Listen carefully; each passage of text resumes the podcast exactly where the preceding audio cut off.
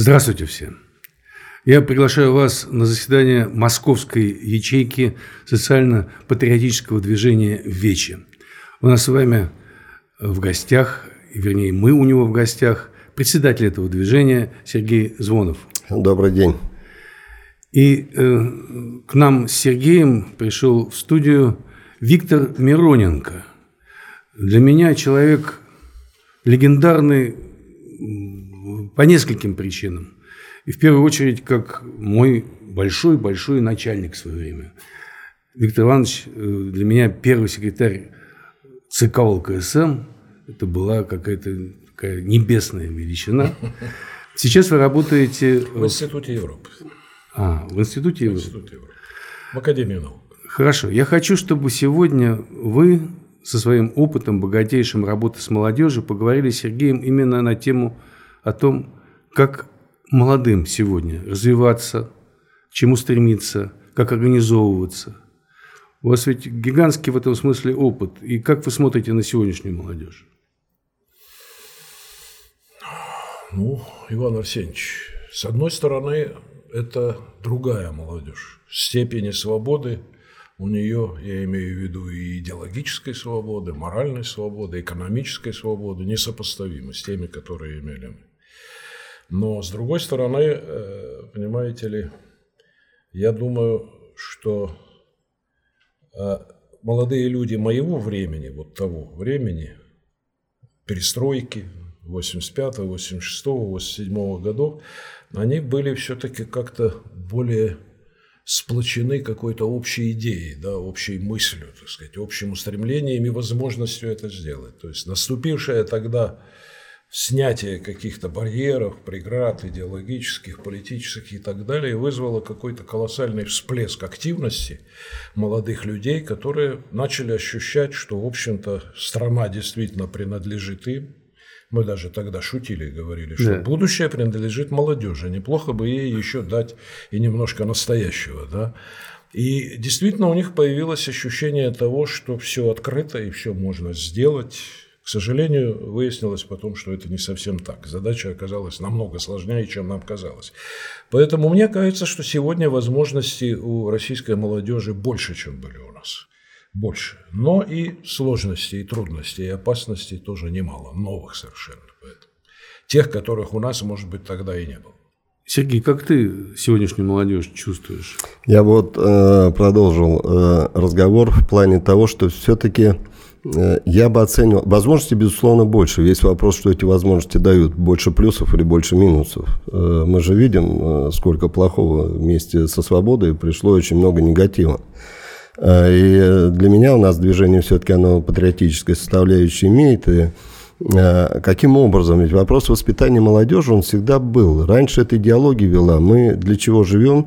Вот помимо того, чтобы человека молодого воспитать просто порядочным, честным – но это как бы вот э, такие внутренние вещи, да, то есть должна быть еще идея, надо к чему стремиться. Я же не просто там животное, да, дали мне поесть, одеться, и все, и сижу. Все-таки Бог создал человека для чего-то духовного, для достижения каких-то великих целей. И если мы про раньше скажем, все-таки была цель достижения социализма, коммунизма, то есть мы э, к чему-то нас вело государство, к чему-то нас э, ком, да, те, те же коммунисты ставили задачи какие-то, это, в общем-то, захватывало, к этому стремились.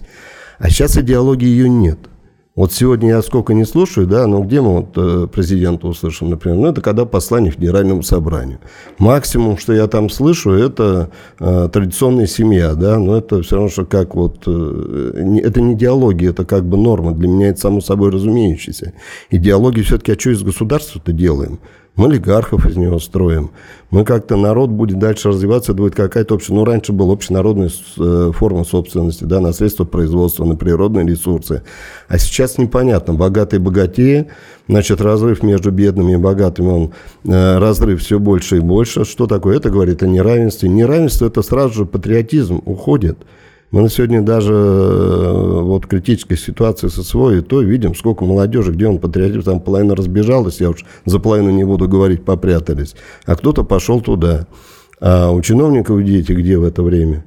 И поэтому, когда нет этой идеологии, непонятно, что строить, это, я думаю, потеря очень большая. Идеологическая составляющая должна быть обязательно.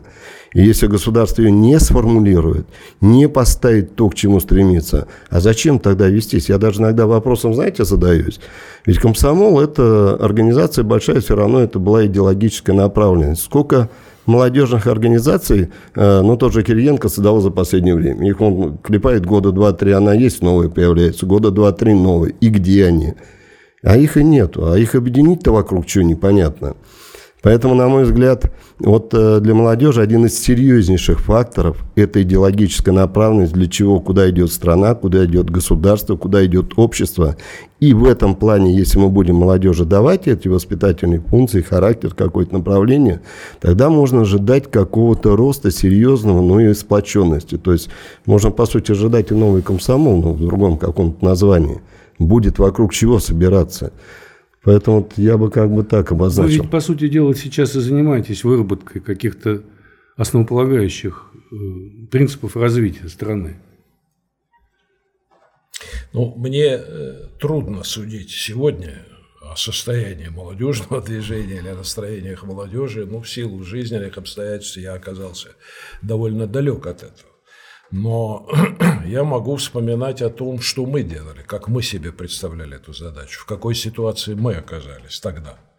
Это был интереснейший промежуток времени, 4-5 лет, когда, с одной стороны, вроде бы снялись идеологические запреты, снялись какие-то системы контроля, да, так сказать, за поведением молодого человека, за тем, как он живет, что он делает. Но я вам приведу один пример, если можно. Идет заседание бюро ЦК ВЛКСМ, оно проходило раз в неделю, я председательствую как первый секретарь, обсудили какие-то сущностные вопросы, а потом в конце обсуждаются э, апелляции. Заходит молодой человек с апелляцией, объявляют, в чем дело, его исключили из комсомола, а потом исключили из института, как тогда было заведено, за адюльтер. Он женатый, у него была измена жене, угу. и его комсомольская организация исключила. Его за это исключили, он говорит, прошу меня восстановить комсомоле, потому что я хочу учиться, мне уже не дают этого делать.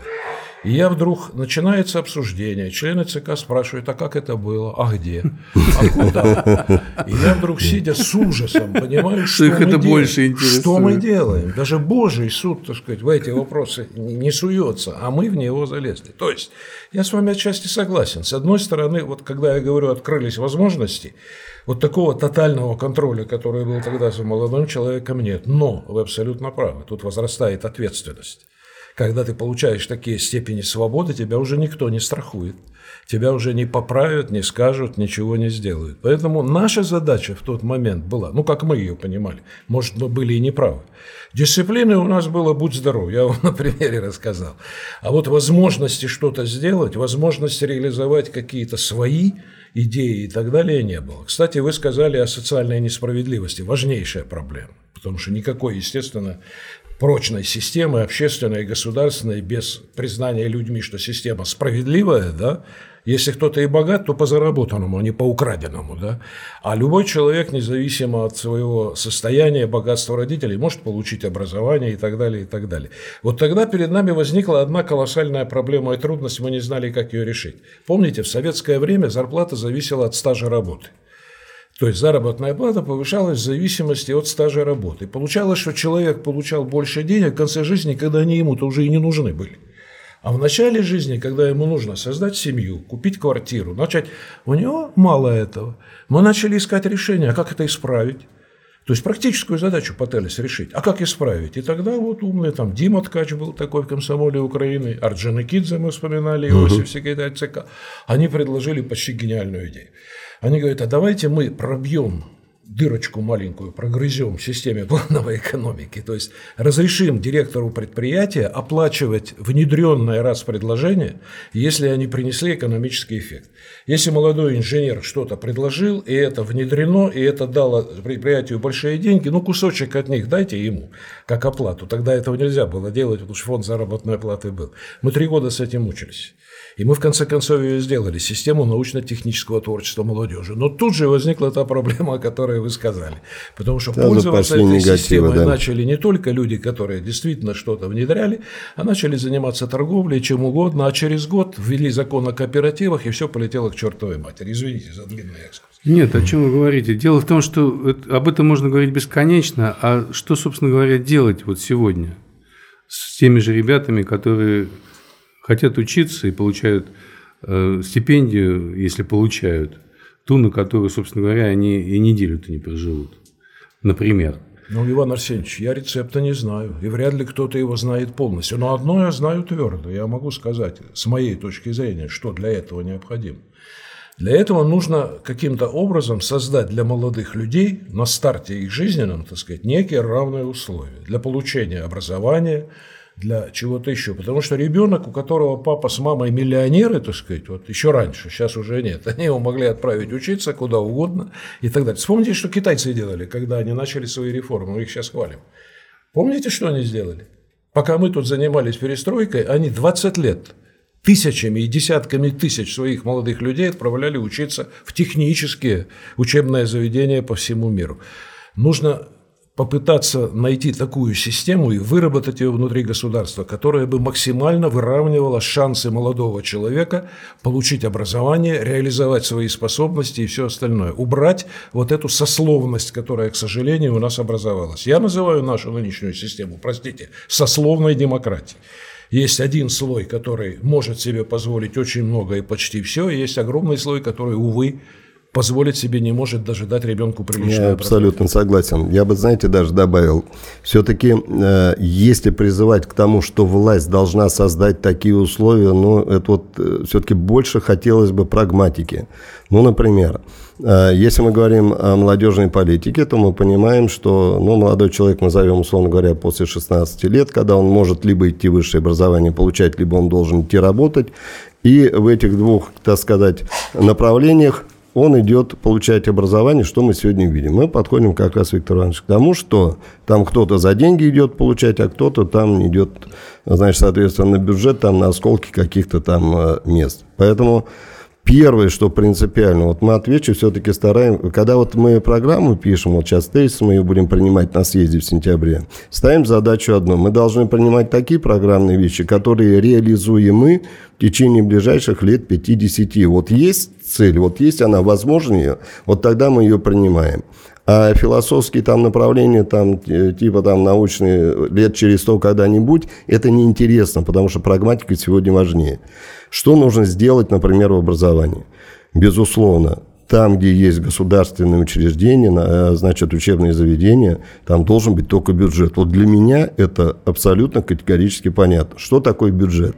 Бюджет, значит, туда придет учиться только тот, кто своей головой достоин этой учебы, кто сдал экзамены и, соответственно, за счет своего разума может продолжать учиться, и тогда из него придет хороший специалист. Если туда пришел человек за деньги – то мы уже заранее понимаем, что специалиста не будет. Он выйдет с тем же дипломом, мало того, что он еще там навредит где-нибудь врачом, например, станет такой, так он еще и статус учебного заведения понижает. Вот там, где, при этом при всем, я и другое понимаю, частную инициативу тоже нельзя убирать, но в нашем понимании, как это должно выглядеть? Материально-техническая база, которая является государственной собственностью, которая создана всем народ, она принадлежит всему народу, и вот там условия равные. Хотите вы, богатые, своего ребенка богатым, пойдите там, постройте университет, наймите преподавателей, там, там университет имени там, Петрова, дайте ему диплом свой имени Петрова, там больницу свою откройте имени Петрова, а не на базе госбольницы э, там делаете свой бизнес какой-то коммерческий. Если к вам кто-то придет, если вы достигнете там каких-то гарвардских там высот, например, вот честь вам и хвала. А прийти за счет своих положений чиновничек, там каких-то, значит, э, финансовых, занять место на государственной материально-технической базе и на этом говорить вот эта частная инициатива, Конечно же нет. Поэтому, э, на мой взгляд, нужно те элементы, которые эффективны, там, где создан народом, там должен быть подход вот именно такого уровня. Бюджет, знание, эффект. Вот, поэтому, когда там Набиулин, вот мне, по-моему, тут не на Петербургском форуме где-то сказал, что вот плановая экономика, возврат ни в коем случае, да какой ни в коем случае. Ее, безусловно, в том виде на 100%. Никто не говорит, гвозди там со скрепками надо считать. Ну, базовые отрасли верните сюда. Откуда наш инвестор может появиться, там они э, столетиями, веками создавались на Западе, они, безусловно, там им от прародителей досталось, они будут переживать, а нашему с неба свалилось, там Бог дал, Бог взял, чего он будет с этим делать? Он половину украдет, половину нарисует, и там, а потом последствия за собой оставит. Поэтому бюджет, учебные заведения, государство, равные права и никаких там денег быть не должно. Вот это первое правило. Что говорить, например, про работу? Человек, который сегодня, ну, э, если мы будем исходить из того, что безработица 3% это все-таки невысокий показатель, и говорить о том, что рабочих мест нет вообще, я бы просить не стал так говорить. Другое дело, что не хочет там молодежь сегодня идти на ту работу, которая есть, да, не в почете каменщик, не в почете доярка. Сегодня блогер в почете, сегодня он там певец в почете, или там мошенник какой-нибудь в почете. Сегодня хорошо работать сыном чиновника. О, работа. Иди доработай на здоровье. Так а это воспитание. Откуда это воспитание приходит? Включи телевизор. Там даже мультиплекс с государственным участием программы, которые там, ну они, естественно, там не прямое финансируются, но за счет предоставления там сети провайдерской. Э, в любом случае это э, ресурсы государства используются. И кого мы там видим? Космонавта видим. Или там врача видим. А интернет, который сегодня абсолютно бесконтрольный, что государство не может контроль свой вести? Сергей Николаевич, ну тогда у меня есть вам один конкретный совет. Я, честно говоря, ушел от политики, поскольку политика – командная игра, а команды у меня нет. Поэтому я сейчас занимаю позицию наблюдателя такого, ну, с некоторым жизненным опытом, в том числе и в вопросах молодежи. Вот все, о чем вы говорите, есть, например, это вы абсолютно правы, я с вами во всем согласен. Но если говорить о чем начинать, то вообще-то эта задача как бы она и сложная, и простая одновременно.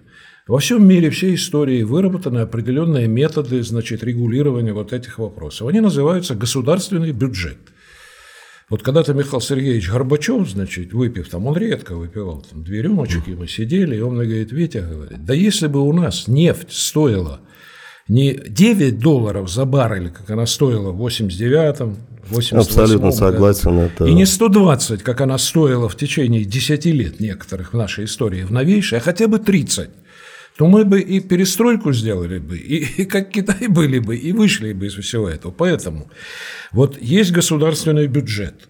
В этом бюджете, и первое, что может сделать организация, она имеет на это право. Молодые люди, граждане нашей страны. Спросите у наших депутатов, господа, а вы контролируете государственный бюджет или нет? Я не знаю, так это или не так, но мне говорили, что сегодня половина бюджета даже от депутатов закрыта. Вот она тайна большая, кто-то там решает. Ребята, э, вы депутаты, вы наши представители, сколько идет средств на то, чтобы обеспечить вот то, о чем вы говорите, равные шансы для образования. Ну, давайте возьмем любой пример. Сейчас зайдите в любой научный институт, вы увидите, например, кандидатская, да, аспирантура. Э, бесплатных там, ну, от силы 5-6 мест, а все остальное платно. И знаете сколько? 340-400 тысяч в год. Угу. Я спрашиваю, простите, друзья, а куда уходят налоги? Куда уходят те деньги, которые платим мы? Была такая дама, Маргарет Тэтчер. Она как-то хорошо сказала. Она приехала, э, по-моему, в 90-м году уже не премьером, а так, частным лицом. Я был секретарем комитета по международным делам, и она там выступила. Я на всю жизнь запомнил ее выступление. Она сказала, друзья мои, если вы хотите чему-то научиться у нас, англичан, в экономике, вам не надо ехать в Англию.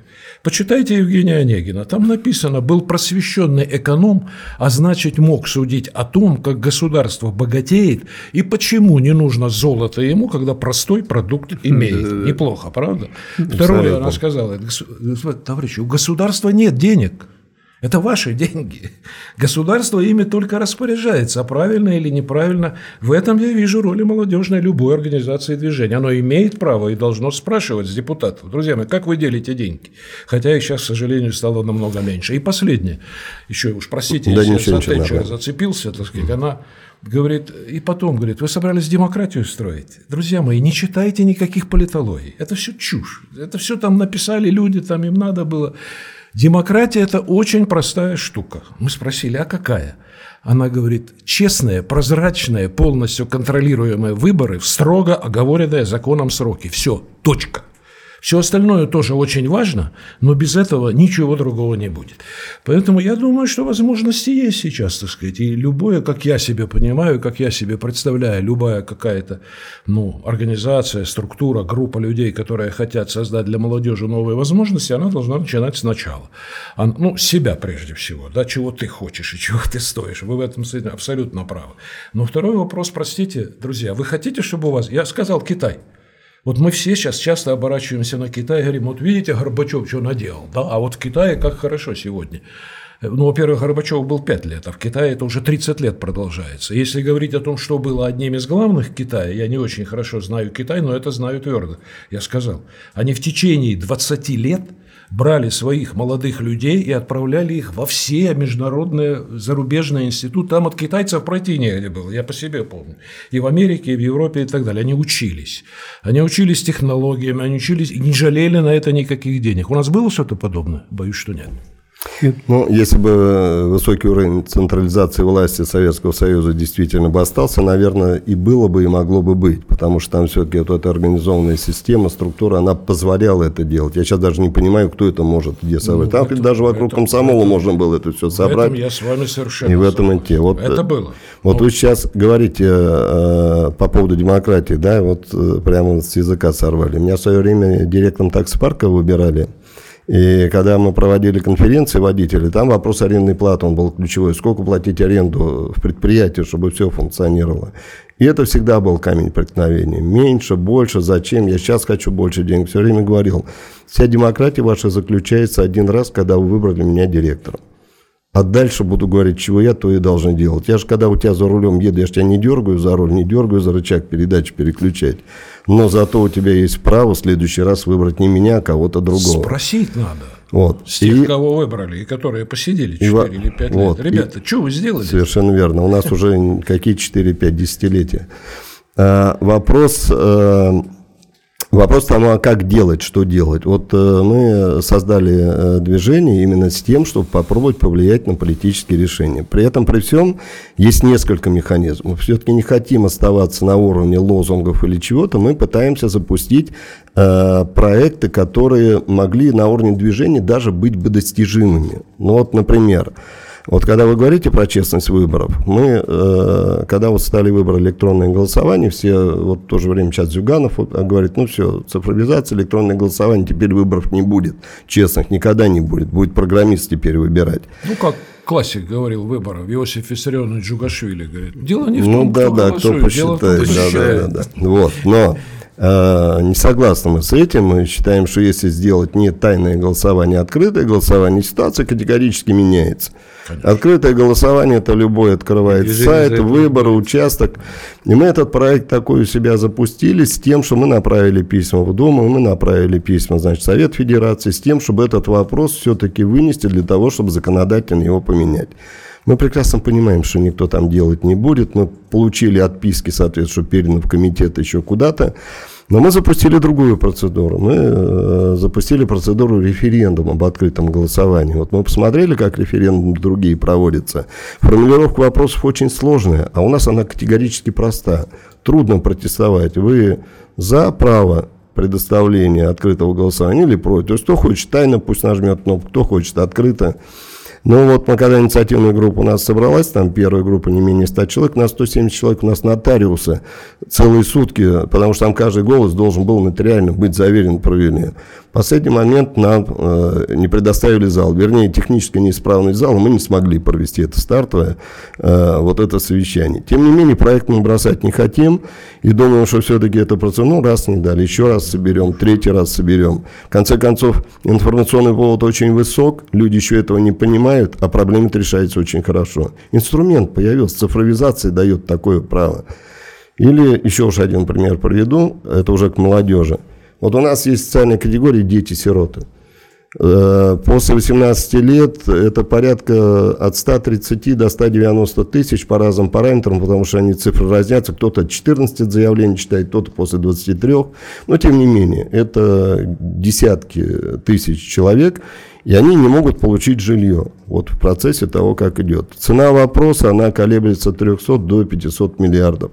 Подъемный абсолютно для государства. А профицит бюджета был до своего где-то триллион 400 миллиардов. То есть его в профиците закладывают. Закройте социальную проблему один раз. Она не закрывается чисто из администрирования. Находится проблема, кто должен, какой уровень власти решает, по какой цене надо купить, каким параметрам квартира. Все надуманные проблемы. Сейчас мы поставили вопрос. Мы просто написали в детские дома письма, написали также и в прокуратуру. Генпрокурор, ты обязан смотреть. Пишут, что это в приоритете вопрос для прокуратуры. А проведено за прошлый год, ну, какие-то там сотни, что ли, исков, то есть меньше одного процента. Но если приоритет, то проведите про всех. Так это провелит, наверное, в отношении тех, кто достучался. А тех, которые послабее, они и дойти-то не дойдут, до вас не пожалуются. Вот сейчас мы юристов подключаем, чтобы уже это поставить на какой-то поток. Э, мы первых детей-сирот собираем и просто делаем стандартное типовое исковое, стандартную доверенность. И начиная в Иванове со своими юристами, хотим это распространить на регионы. То есть это объем, который можно решать даже на уровне движения, но закрывать какие-то отдельные проблематики. Я думаю, это но, правильно. Надо а... контролировать, учить молодежь контролировать власть, которую избрали. Не надо бегать на площади. Ну, а... Вы еще заговорили, извините, об идеологии, а... которая вдруг у нас исчезла как таковая, как понятие. А ведь э, ВЕЧ – это социально-патриотическое движение. То есть патриотизм – это э, без идеологии. Что такое патриотизм без идеологии? И вообще, что такое идеология сегодня? Это может быть самый тяжелый вопрос. Вот то, о чем вы только что говорили, Сергей Николаевич, что абсолютно правильно. Для меня очень интересно. Я начинаю возвращаться в те годы и вспоминать, что мы пытались сделать. Тем же занимались. Не легче было пробивать партийные комитеты и так далее. Там тоже сидели люди, будь здоров, так сказать. Но э, я все-таки э, хотел бы сказать о чем. Есть вещи частные, да, много их, их нужно делать на месте. И есть вещи принципиальные. С моей точки зрения, принципиальное первое – это честные выборы, и требовать этого должна молодежь обязательно. Второе – это контроль за властью, подотчетность избранных людей людям, которые их избрали.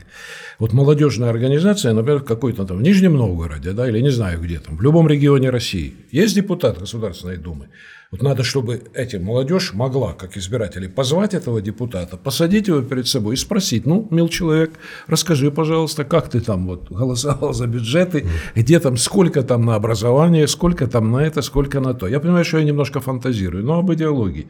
Вы знаете, я когда шел сюда, я думал, говорить об этом или не говорить.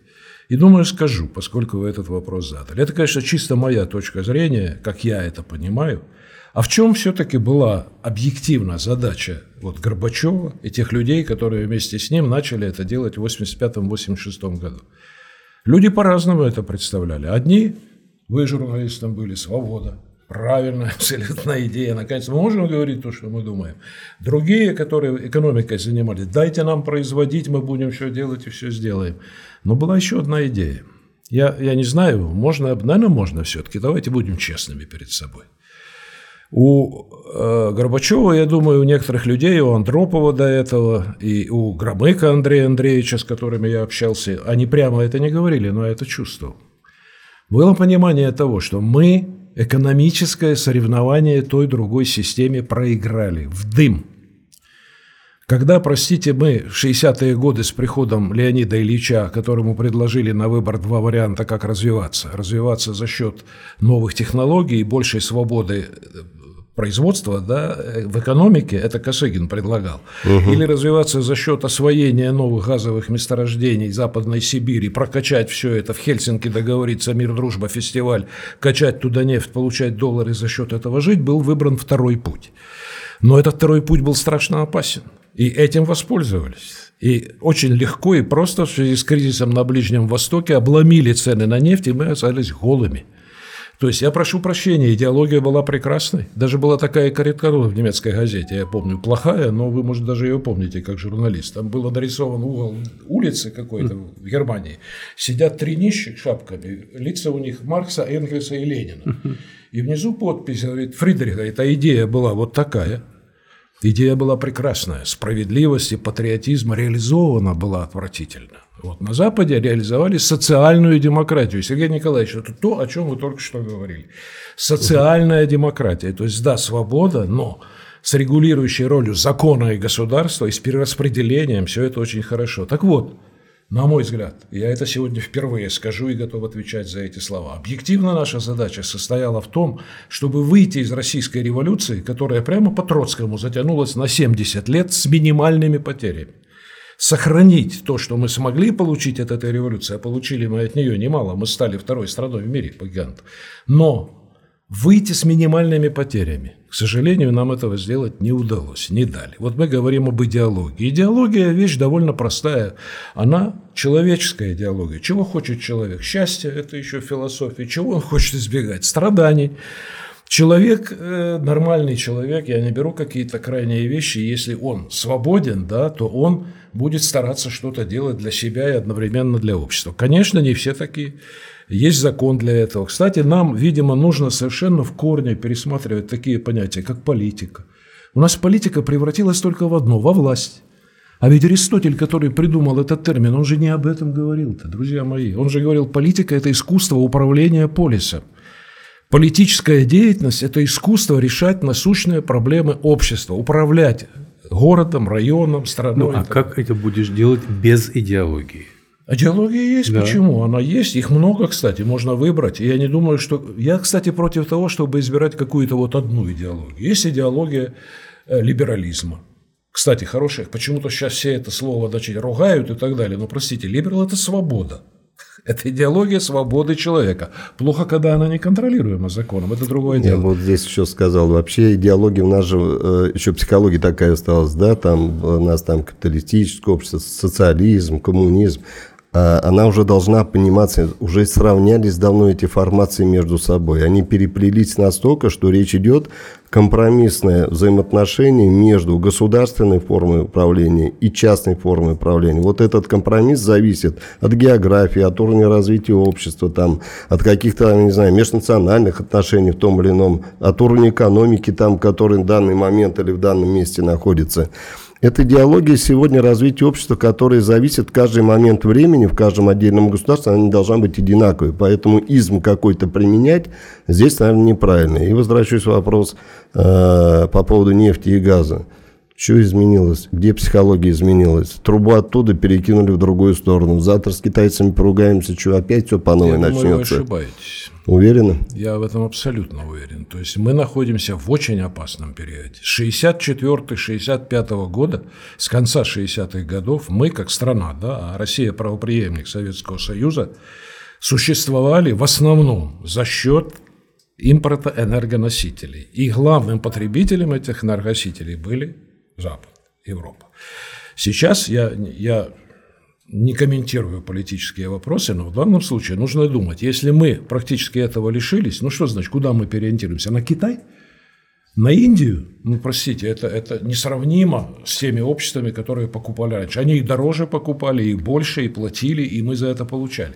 Поэтому вот эта иллюзия, которую сейчас Сергей Александрович Караганов активно предлагает, давайте мы перебросим сейчас все на восток, ребята, общество так не поворачивается. Нет, ну мы об одном и том же говорим, я просто, может быть, сказал невнятно. То есть э, вопрос России при таком э, составе ресурсов, где есть все, Почему быть зависимым от кого-то технологически браво. или в каких-то продуктах, я, я этого не понимаю Сергей просто. Сергей Николаевич, браво. Нам... Я, я последние 20 лет, да, я в России живу 37 лет, я уже гражданин России, я уже забыл, где я родился. Я себе задаю вопрос постоянно и не нахожу на него ответ. Это, кстати, вопрос для молодежи тоже очень актуальный, на мой взгляд. Россия – такая территория – такие природные богатства, такой народ, который, да, ему, он готов трудиться, работать и все остальное. Абсолютная безопасность. Ну, какой идиот на нас нападет с нашим ядерным оружием? Все есть. И я не понимаю, чего у нас нет. я того, был еще вот про ядерные сказали сейчас, э, был удивлен. Я э, все время думаю о том, что у нас сейчас искусственный интеллект, цифровизация. И э, беда, ну понятно, сдерживающий фактор, он не дал хотя бы последние 50 лет не начаться ядерной войне. Понятно, но он же не бесконечен, этот сдерживающий фактор. Когда-то сработает что-то другое, сработает автоматика, и решить проблему конца земного шара можно только одним способом – ликвидировать ядерное оружие вообще. Браво! Вот подумайте и... над одним вопросом, я вас прошу. И молодежи предложите подумать. А ядерное – это оружие? Его нельзя использовать. Нельзя. Вот сейчас пошли разговоры, ну вот там стратегического нельзя, а тактического может. Чушь. Ну, я с удивлением-то узнал, Путин сказал сейчас, только что. Ну, у нет. нас его оказывается больше, чем у НАТО вместе взятого. Да, где-то еще политологи говорят, кратно якобы больше. Ну, как же нас не бояться-то? Ну, а это, это, Это всегда будет, это всегда просто. будет провоцировать, что это будет постоянная И борьба, постоянный будет рост. Его когда-то надо останавливать. И каким образом объединять Сергей людей-то? Николаевич, я об этом и говорю. Я, это моя точка зрения, я никому не навязываю. Было использовано ядерное оружие? Один раз. Нет. Ну, два. В Хиросиме и в Да, ну это да, да, я И извиняюсь. больше, и больше нет. А прошло уже сколько лет? 45-го года? Это лет 70, 80, 90. Кстати, некоторые шутники рассказывают такую историю. Говорят, что когда к Трумэну взорвали эти бомбы в Хиросиме и в Нагасаки, пришли несколько политологов таких умных и говорят, господин президент, а что это вы там создали? Он говорит, как что, сверхоружие, самое мощное в мире оружие, мы теперь всеми... ком-». Он говорит, господин, какое же это оружие, если его нельзя использовать? Он говорит, как нельзя, мы использовали. Ага, ну вы где использовали? Вот там на двух городишках, и посмотрите, какой эффект. Его нельзя использовать. Он почесал лысину, говорит, а что же делать теперь? Мы столько денег потратили. А вы, говорит, подарите своим соперникам технологию. И пусть они, значит, вот эту корову кормят тоже вместе с вами. Ребята, ну нельзя же быть такими наивными, понимаете? К сожалению, мы, э, наши руководители в свое время мыслили несколько упрощенно и прямолинейно. Им казалось все очень просто и прямо. Кстати, сейчас там в Украине один известный человек, Ермолаев, говорит, что пришли молодые люди, которые считают, что все можно решить просто. У нас примерно так же было. Просто ничего не бывает. Поэтому я к вопросу об идеологии. Идеологии много. Но я считаю, что в любой идеологии есть центральное. То, что мы пытались во время перестройки, ну не получилось. У нас и вы пытались, как журналисты, я знаю. Человек. Человек в центре всего, в центре политики, в центре всего остального. Человек В является главным. Это и есть идеология гуманизма. Она давно выдумана. Ничего там придумывать не нужно, абсолютно. Поэтому э, я вот, ну мой пример, да, мне как-то, может, в этом трудно признаться. Я был убежденным коммунистом, иначе я не стал бы первым секретарем ЦК ВЛКСМ. Но я же многого не знал. Когда я стал первым секретарем, мне начали, э, членом ЦК, кандидатом в члены ЦК КПСС после съезда, мне начал фельдъегерь привозить три раза в месяц документы. Когда я начал читать эти документы, я начал медленно превращаться из коммуниста и где-то к 2000 году превратился в социал-демократа, честно говоря, убежден. Что я посмотрел, как ту же идеологию, те же идеи, которые мы поставили во главе там, в начале нашей истории, использовали немцы, использовали австрийцы, да финны использовали. Ну, вон рядом пример Финляндии. Границу пересечете. По образованию самая главная страна в мире. Финны, бедные, бог ты мой. А как у них это получается? Ну, давайте поедем поучимся. Чухонцы. Молодежь отправим туда, пусть они посмотрят, как у них это получается. Причем бедные же ничего нету, ресурсов нет, ничего нет и так далее. Поэтому идеология, на мой взгляд, простая. Сейчас я, ну, я не хочу сказать, что я становлюсь либералом, но, честно говоря, я приближаюсь к этому пониманию. Мне кажется, что два элемента любой идеологии, правильной, разумной, которые нужно следовать политическому руководству, во-первых, политика не власть, политика – это управление. Есть район, есть город, есть страна, и это технология. Люди должны знать, как это делается. Это, кстати, самое высокое искусство, самая сложная профессия, самая ответственная, самая трудная. Она должна хорошо оплачиваться. Но это управление. А идеология простая. То есть идеология заключается в том, что вот есть человек, он должен быть максимально свободен, и есть закон, обязательный для всех, без исключения. Это со времен греков, извините, наша традиция. Поэтому э, мне кажется, что с идеологией надо быть очень осторожными, очень осторожными. Нужно знать все. Но Мы- она должна быть. В Она обязательно случае, должна быть. И вы правильно сказали, любовь к родине – это нормально, патриотизм – это нормально, но только надо разобраться, а любовь – это взаимная, если с молодежью разбираться. Желательно, чтобы она была взаимной. Родина-то тоже должна меня, молодого человека, как-то любить. Это мы возвращаемся к бюджету, Да-да-да. к возможностям, ко всему остальному. Да, мы готовы любить Родину, мы любим Родину не меньше вас. Вот элемент э, патриотизма, э, как бы мы все привыкли, патриотизм это все-таки какая-то внешняя функция да, страны. То есть свою страну люблю больше, чем любую другую. В первую очередь своя, чем другая. Мы немножко другое понимание вкладываем в патриотизм. Не то, что другое, это само собой разумеющаяся вещь.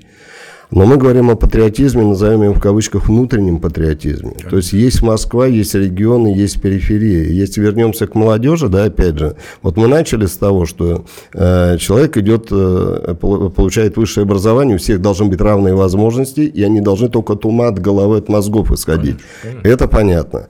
Второй момент. Он пришел, э, значит, учиться, стипендии сегодня мы с удивлением узнаем стипендии 1000-3000 рублей. Ну, смешно. Но это не стыдобали для государства. Какая социальная составляющая человек, человек с этим может быть э, делать? Или возьмем, например, Какая работу. стипендия, простите, сейчас? Тысяча, там даже, по-моему, где-то на училище уровень, там 600 чем-то рублей, там 1200 до 3000, вот такие вот.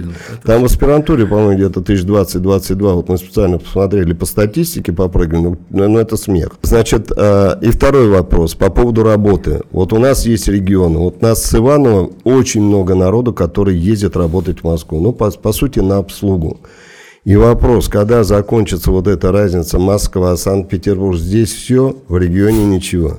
Ну, давайте мы это как-то заканчивать. Мы сейчас съезд вот хотим проводить, э, второй съезд э, в сентябре месяце движения Вечи. Мы его проводить будем в Иванове. Ну, потому Правильно. что, наверное, пора уже начинать Правильно. заниматься на периферии. Должна... Нет, Иванова просто должна проводить такого ну. съезда. Это сам Бог велел, не говоря уже об истории такой То есть, и поэтому славной. Внутренний патриотизм – это перераспределение бюджета в пользу регионов, от регионов в пользу муниципалитетов местного самоуправления. Это перераспределение полномочий туда. Ну, не должны на сегодня, у нас он до смешного там э, программу по благоустройству в свое время еще Медведев запустил, и там э, в регионах дают деньги на фонтан дают, например, в другом месте на скамейке дают. У него в это время э, врачи, два хирурга последние уехали, вот у меня друг есть просто в Гапосаде, глава администрации.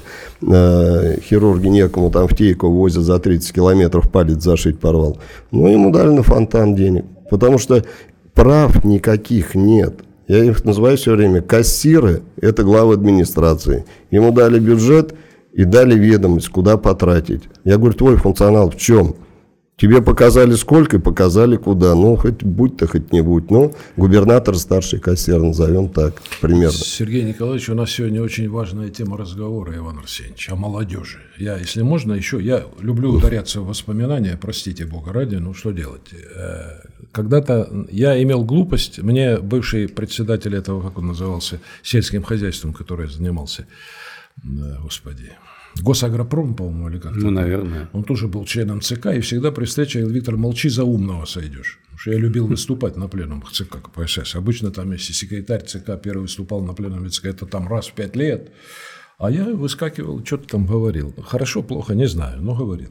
И я никогда не забуду, это шел 90-й год, когда я, 89-й, когда я уже принял для себя решение почти, что я должен уходить, потому что ничего не получается. И э, начали, значит, в зале, э, был горячая очень какая-то дискуссия, я уже не помню, какой пленум, ну, уже 89-й год, уже там многое шло куда-то или даже 90-е. И мне начали говорить, что, мол, э, что вы там, вот комсомольцы, комсомольская правда, что она себе позволяет, там вот телевизионщики, там какой-то еще, что посмотрите, что они делают. А ну, надо приструнить, надо сделать. Я тогда сказал одну вещь, это есть в протоколах, можно проверить по этим. Я говорю, уважаемые коллеги, товарищи члены ЦК, вы имеете дело с молодежью. Молодежь – это благодатнейший, благодатнейший объект для влияния и воздействия. Она может все перевернуть, она может преобразить страну, но с ней нельзя поступать так. Сегодня вы ей говорите – вы свободны, вперед, молодежь, вперед, творите, делайте, а потом завтра говорите, не, подождите сейчас, притормозите немножко, не надо, да, мы сейчас тут разберемся со своими делами, и вы начнете. Вот этого нельзя делать, потому что она не поймет. Если вы ее уже что-то ей пообещали, если вы сказали ей, что вы ею занимаетесь, и она пошла, то я очень не рекомендую вам пытаться ее останавливать. Я не хочу вспоминать всякие трагические истории, типа Тянь Мынь и так далее, угу. так сказать, но это, это очень опасный, очень взрывоопасный продукт социальный, так сказать. Он благодатен, из него с ним можно решить все, что угодно, но с другой стороны с ним обращаться нужно очень осторожно. Очень осторожно. Дорогие друзья, я вот вас слушаю и понимаю, что Сергей Николаевич и наше движение Вечи идет в правильном направлении – вот, я желаю Хорошее дело. успехов Хорошее дело. Э, движению Вечи и благодарю вас большое. Спасибо вам. Большое спасибо вам, э, Виктор Иванович, потому что ваш опыт, ваша точка зрения очень важна для сегодняшних тех, кто мечтает о светлом будущем, будущем своей страны. Я хочу Сергею Николаевичу пожелать удачи. У нас не получилось, я думаю, у вас получится. Спасибо. Спасибо. Спасибо большое, дорогие друзья. Мы с вами прощаемся. Встретимся через неделю, в течение недели. Всего доброго. До свидания.